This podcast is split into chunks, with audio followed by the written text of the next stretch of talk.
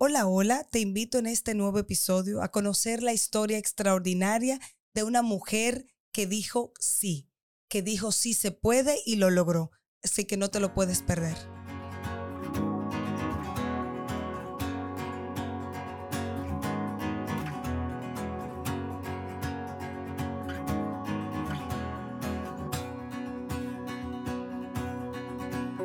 Hola, hola a todos, bienvenidos a este nuevo episodio de Ser Adentro. Eh, en esta oportunidad, como siempre, una persona súper especial. Tengo que contarle la historia, tengo que contarle la historia. Yo siendo yo, Noelia siendo Noelia, yo estaba en una tienda eh, de ropa, tenía que buscar un outfit para una graduación de una sobrina y yo estaba ahí, andaba sola. Y yo digo, wow, o sea, uno siempre necesita a alguien que te vaya diciendo como, mira, cómo te queda, cómo te queda tal vestido y tal. Bueno, estoy ahí sola, vi unos vestidos que me encantaron, perfecto. Digo, me quiero medir este, este, este, este. Muy bella ella, en verdad. Hay una voz ahí que habla. y una chica y una señora están ahí midiéndose vestidos también y yo siendo yo también opiné, ustedes saben, ¿verdad? Y también pedí opinión. Yo le digo, mira, dame tu opinión, qué tú piensas, cómo me queda. Y ella comienza a hablar y yo comienzo a hablarle a su mamá de cómo le queda el vestido y todo. Señores, para no casarle el cuento, eh, yo veo que la mamá habla de que ella se va a graduar. Y yo, ay, qué bien, ¿y de qué, qué tú estudiaste? Ah, ok, excelente. Y de pronto en la conversación sale que ella tiene dos hijos. Yo digo, pero es una chica tan joven, tan chula, tan linda que se va a graduar, eh, la graduación era como el fin de semana siguiente, algo así, de la universidad, yo digo, wow, pero es una historia de vida. ¿Tú quieres contar tu historia de vida? Me digo, claro, vamos a darle. Y por esa razón tan maravillosa y de una forma tan fortuita y única, está aquí conmigo Carla Sang Jorge, ¿verdad? Sí. Eh, que es em, eh, media china. Media china. a mí me encanta porque ella nos contaba fuera de cámaras que a ella le decían media china en la universidad. Y yo, pero ¿por qué te dicen así? Bueno, es que mi papá es chino y mi mamá es dominicana. Ah, esto queda perfecto el media china. Entonces, de verdad que, Carla, eh, para mí es un honor tenerte aquí. Porque quiero compartir tu historia con todo el mundo, sobre todo partiendo desde el punto de que sí se puede de que si uno quiere eh, y pretende hacer algo y se propone hacer algo, sí se puede. Graduarse con honores en la UAS, mujer, con un niño y niña de tres y de cinco años, casa. O sea, señores, es que eso es como que toda la cosa para no hacerlo. Sin embargo, tú lo pudiste hacer. Así que bienvenida y yo quiero que tú nos cuentes tu historia de vida. Ay, gracias, gracias por tenerme aquí, de verdad. Este, sí, ella me abordó de una manera muy espontánea. yo siendo yo. Sí, realmente. Le quedó todo bien, ya que querían escucharlo. Eh, pues sí, yo estudié cine en la UAS. Me gradué cum laude, fue un proceso muy difícil. Todos o sea, te graduaste con honores. Exacto. Y en la UAS. ¿no? Y, la UAS. La UAS. Eh, eh, es difícil. Y más con dos hijos. Como tú dices, yo quedé embarazada a los 22 años. Tuve mi primer hijo a los 23. Eh, cuando yo tuve mi primer hijo, bueno, mentira, cuando quedé embarazada, yo estaba ejerciendo la carrera por primera vez. Ok. Empecé a hacer películas, empecé a hacer anuncios. Y digo yo, cuando veo la prueba de embarazo, digo, oh, oh. La cagué. la cagué, ya me tronché la carrera. ¿Y ahora qué yo voy a hacer? Sí, porque... Mira, de verdad, y eso le ha pasado a muchísima gente, ¿eh? Y por eso estamos aquí, porque tú dices, bueno, ya la embarré, o sea, ¿qué yo voy a hacer? Porque ahora yo estoy embarazada y yo estoy comenzando mi vida, por decirlo de alguna forma. O sea, literalmente, yo estaba en el punto donde yo tenía que estar, empezando, que ya yo iba a hacer película, que iba a hacer anuncios, que no sé qué, quedó embarazada. Y digo yo, bueno. Chispas. un pequeño detallito. Un pequeño detalle. No había concluido mi carrera. Y le digo yo, ¿cómo yo le digo a mami? que tú sabes, mami ha sido de verdad eh, un gran apoyo. O sea, sin mami. O sea, son las abuelas maravillosas dominicanas, porque a lo mejor en otros países no, no, es abuela un 24 de diciembre, unas fiestas de Navidad, un verano, pero aquí se abuelea de verdad. Exactamente. No, mami, mami conmigo se fajó de verdad. Tu sostén. Exacto. Y me dijo, no, mira, eh, cuando yo se lo dije, yo estaba temblando. Y voy con la prueba y le digo, mami, estoy embarazada. Y me dice, me abraza. Yo pensé que me iba a dar una galleta. Ella me abraza y me dice, felicidades. Nada, para adelante. Y yo, de verdad. ¿Cómo es que vamos a hacer esto? De verdad. Ella me dice, sí. Lo único es, como te contamos en la tienda, ella me puso de requisito que tenía que graduarme. Y efectivamente, y, su mamá, eh, una señora súper chula, de verdad, y como esta gente como fácil de tratar, me dijo, mire, es que no fue fácil. La única condición que yo le puse, usted no va a dejar la universidad, usted no va a dejar la universidad, usted se va a graduar. Pero de verdad, al final de cuentas, aunque las mamás y los papás te digan tantas cosas, hay una parte, una cuota de responsabilidad y de sí querer y de sí yo puedo, que es personal, aunque tengamos todo el apoyo del mundo. O sea que fue como la balanza perfecta entre un apoyo excelente de parte de tu familia, de tu mamá, y el de sí, yo lo voy a hacer, con todo y lo que pase, sí, yo lo voy a hacer. No, y la carrera de cine, o sea, estudiar cine no es fácil, es muy práctico. Es salir de tu casa. mucho, ¿verdad? Exacto, es salir de tu casa, no saber a qué hora tú vas a llegar. Es un proceso. Entonces, ¿cómo tú te hiciste embarazada? Ah.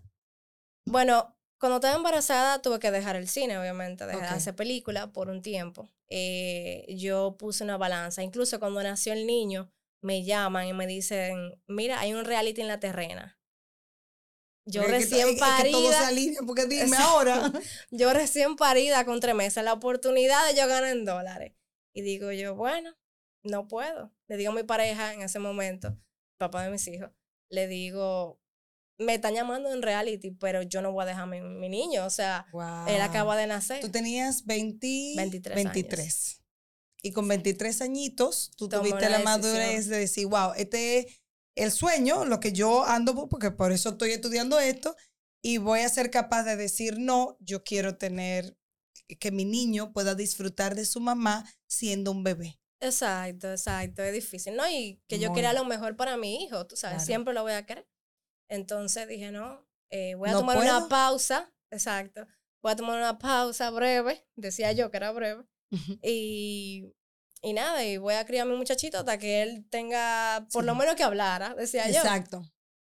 Entonces, nada, eh, empecé a buscar trabajo, obviamente, porque yo estaba desempleada, no tenía dónde vivir, tenía un muchacho pequeño, obviamente mi esposo trabajaba, pero era difícil. exacto, claro. en República Dominicana, es difícil. Claro. Y no, y darle una calidad de vida decente a tu hijo es, es complicado. Quedo embarazada de nuevo. sí, porque tu niño tiene cinco y tu niña tiene tres. Tres. O sea que a los dos años. Al año y tres meses me entero que estoy embarazada. Exacto, sí, los nueve meses.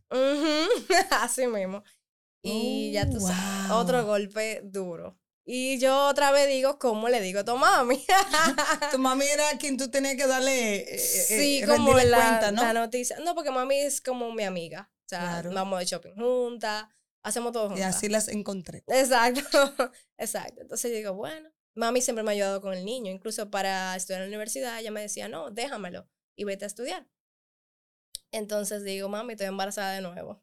Mami, ay, no, mi. No me digas eso. Otra vez, yo sí. Nada, para adelante.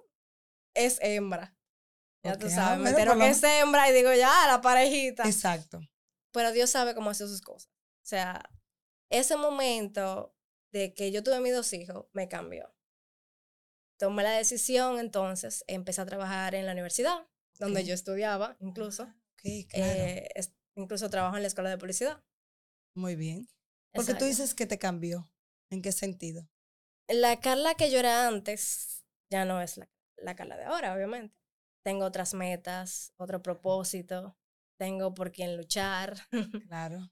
Tus, eh, o sea, tus prioridades cambiaron.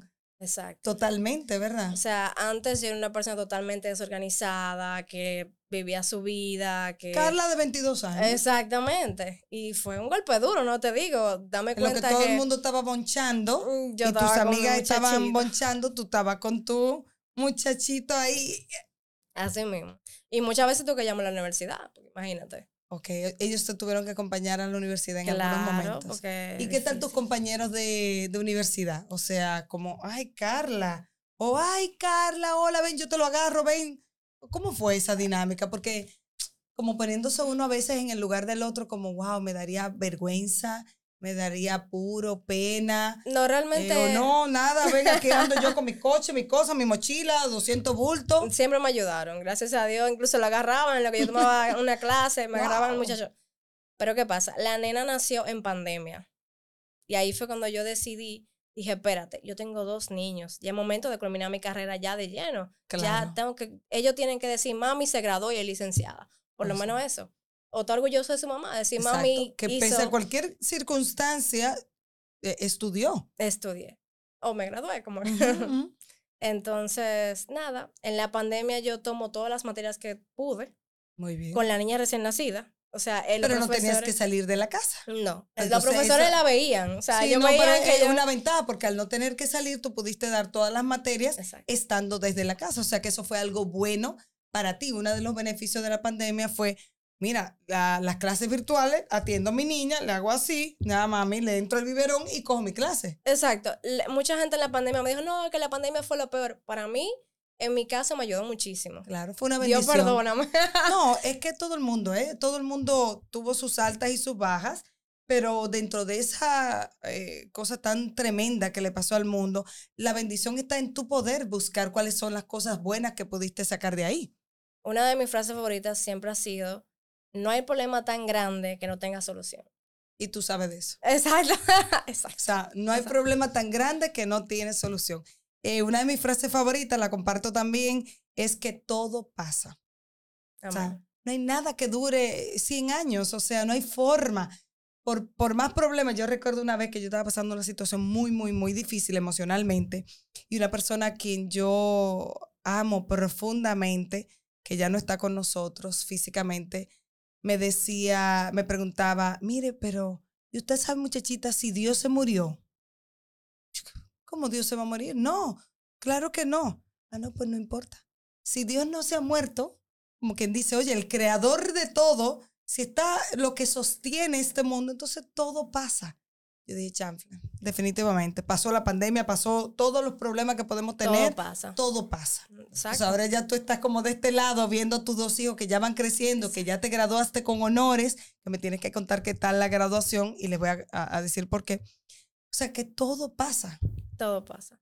¿No? Y me decidí, gracias a ellos, decidí a poner una empresa. Uh, tengo dos empresas. Media China, Media China Film. sí, tengo dos. Una que es una constructora. Ok. Que la maneja mi esposo. Muy de ahí soy la parte administrativa. También trabajo en la universidad y también tengo una empresa ahora productora, Media China Films que nada, vamos para adelante. Claro, y de verdad que es admirable y era de las cosas que yo quería, eh, quería que rescatáramos en este episodio. Cuéntame cómo fue la graduación, eh, porque yo recuerdo que cuando nos conocimos, eh, tú ibas a un pueblo a graduarte y yo, pero ustedes son de allá, de Higüey, era, ¿verdad? Algo así. Yo decía, pero ¿por qué ustedes van para Higüey? Ustedes son de Higüey. Dice, no, es que la graduación en esta oportunidad, creo que fue que me, me, decían, se repartió en diferentes lugares del país y a mí me tocó en Higüey, pero, pero es que tú eres de aquí de la capital, sí. ¿Tú vives aquí en la capital? Sí. Entonces te va a graduar en Higüey, sí. Y no hay hoteles en Higüey, todo está lleno. ¿Cómo fue? Eh, el arranca para Higüey, eh, ¿dónde durmieron? O sea, ¿qué pasó? Porque ya yo me fui, ¿verdad? Esa noche no se durmió. Claro. mis compañeros y yo nos íbamos temprano. Yo me fui como eso a las 4 de la mañana, de la capital. Eh, me fui con mami y padrastro, toda mi familia se fue después. Un poco después. Claro, porque la graduación... La que tenía que estar ahí eras tú, eso estamos claros. No, que ellos nos citaron a las 7 de la mañana. Innecesariamente, obviamente, porque la graduación era a las 10 de la mañana. Eso. Y salimos todos a las 4 de la mañana. Ay, güey. Yo justamente un día antes le digo a mi tía, porque mi tía vive en güey, mira tía, yo no tengo cómo maquillarme. O sea, de mi graduación, todo el mundo quiere ponerse bonito, diferente. Por supuesto. Y me dice mi tía, ah, pero yo conozco una maquillista. Le escribo, me dice, ah, yo te puedo arreglar a eso a las 6 y 15 de la mañana. Yo, perfecto. Yo me voy a las 4, llego a las 6, me maquillo y llego a la UAS. Está perfecto. Sin mentirte, mis compañeros estaban llama, que llama, porque no estaban maquillando. Sí, y yo, espérense que me estoy maquillando. Carla, pero, pero por Dios, en Higüey. Yo sí, en Higüey. Sí, aquí en Higüey porque todo se alineó de tal forma que tú tienes una tía en Higüey. Sí, Yo no tengo sabía. una tía en Higüey, exacto. Sí, todo, o sea, pues perfecto, porque si te mandan para uno muy corto, ahí no, ahí no hubiera encontrado maquillista. Mira, si yo pudiera poner una cámara en mi vida, como un reality, la cosa que me pasa. Pero realmente sí, todo, todo salió bien en ese aspecto, porque la graduación... Sí, yo me imagino que fue larguísima. ¿Y qué tal para ti el tú graduarte con honores? O sea, con tantos obstáculos para no hacerlo, no porque los hijos de forma alguna lo sean, pero son retos, porque no es lo mismo el que no tiene ese tipo de compromiso, que tiene todo su espacio y tiempo para estudiar, para leer, para prepararse para los exámenes, a bebés recién nacidos, eh, lactando y, teniendo que presentar exámenes. Mira, yo tengo una anécdota muy fuerte en un examen. A ver. Yo estaba tomando un examen final, una materia súper fuerte, no me acuerdo cuál era, pero era fuerte.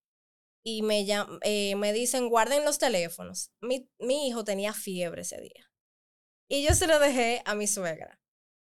Y yo, bueno, que sea lo que Dios quiere, yo tengo que pasar el examen porque yo quiero pasar mi materia. No, y mi suegra no va a dejar que nada malo le pase a mi niño. Exacto, y pongo yo mi teléfono abajo del examen por si acaso me llaman. Ay, Noelia, el teléfono empezó a vibrar. y me han dicho, o sea, dijeron bien claro, guarden los teléfonos. el teléfono se me cayó y el profesor lo vio. Creía que era un chivo. Pero, exacto, él pensaba que yo estaba haciendo trampa y yo no, profesor, es que mi hijo tiene fiebre y yo tenía el teléfono ahí por si acaso. Tú le mostraste las llamadas o algo, mira, mira, me está llamando. Sí, pero él me quitó el examen. y no pasé la materia. Ay, Dios mío, ¿y entonces? Son cosas de la UAS. cosas que pasan. Y aún así tú te graduaste con honores. Ah, exacto. Realmente él me puso ausente. No me quemó la materia, gracias a Dios. Qué bueno. Gracias, profe, con todo y todo. exacto.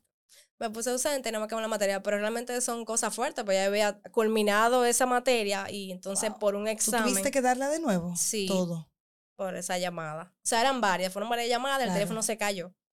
Y son cosas que me pasaron porque obviamente pero mira, era eh, madre. Carla, eh, tú dices son cosas que pasan, pero de verdad yo estoy segura que cosas como esas tuviste que haber pasado muchas. Entonces volvemos al mismo llamado. Es que a, a, ti que nos escuchas, a ti que nos ves, no, no siempre la vida es fácil. No siempre es tan perfecta como quisiéramos. No siempre es color de rosa. Hay muchos momentos puntuales donde uno quisiera tirar la toalla, y de verdad que en estos días yo hice un momentito de reflexión justamente de eso, de que hay momentos en que uno no se siente bien, en que no está tan feliz como uno normalmente lo es. Y también hay que darse ese derecho, esa oportunidad de, ok, ok, Noelia, ok, Carla, se me salieron dos lágrimas, no me siento bien, me siento impotente. ¿Por qué? ¿Qué me está pasando? Reconozco eso en mí y me muevo.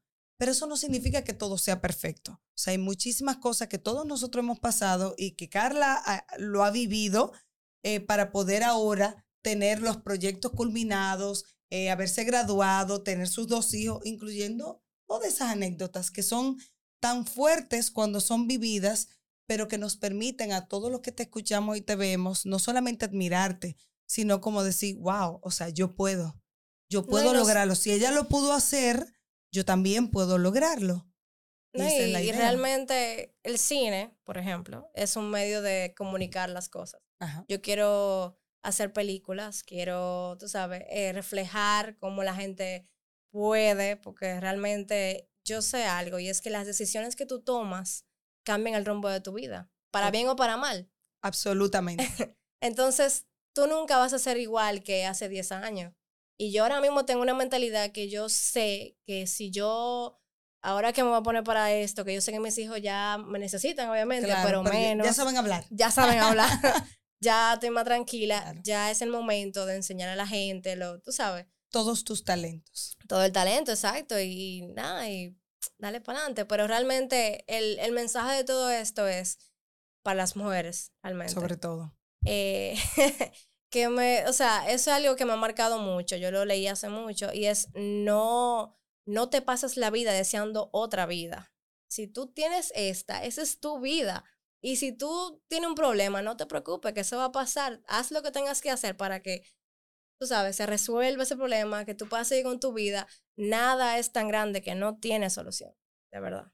Yo creo que la mejor forma de terminar este episodio es el que nosotros seamos capaces de abrazar nuestra propia vida, de que todo pasa y que no hay problema que no tenga solución. Y yo creo que Carla es el mejor ejemplo de eso. Y bueno, yo creo que después de aquí solamente podemos decir gracias a Dios y gracias a la vida porque las, la hemos disfrutado y la estamos abrazando tal y como es. Gracias a ustedes. Gracias, Carla. Gracias, Noelia. Gracias por haberme acompañado en este episodio. Espero que haya sido de su agrado, que lo hayan disfrutado tanto como yo.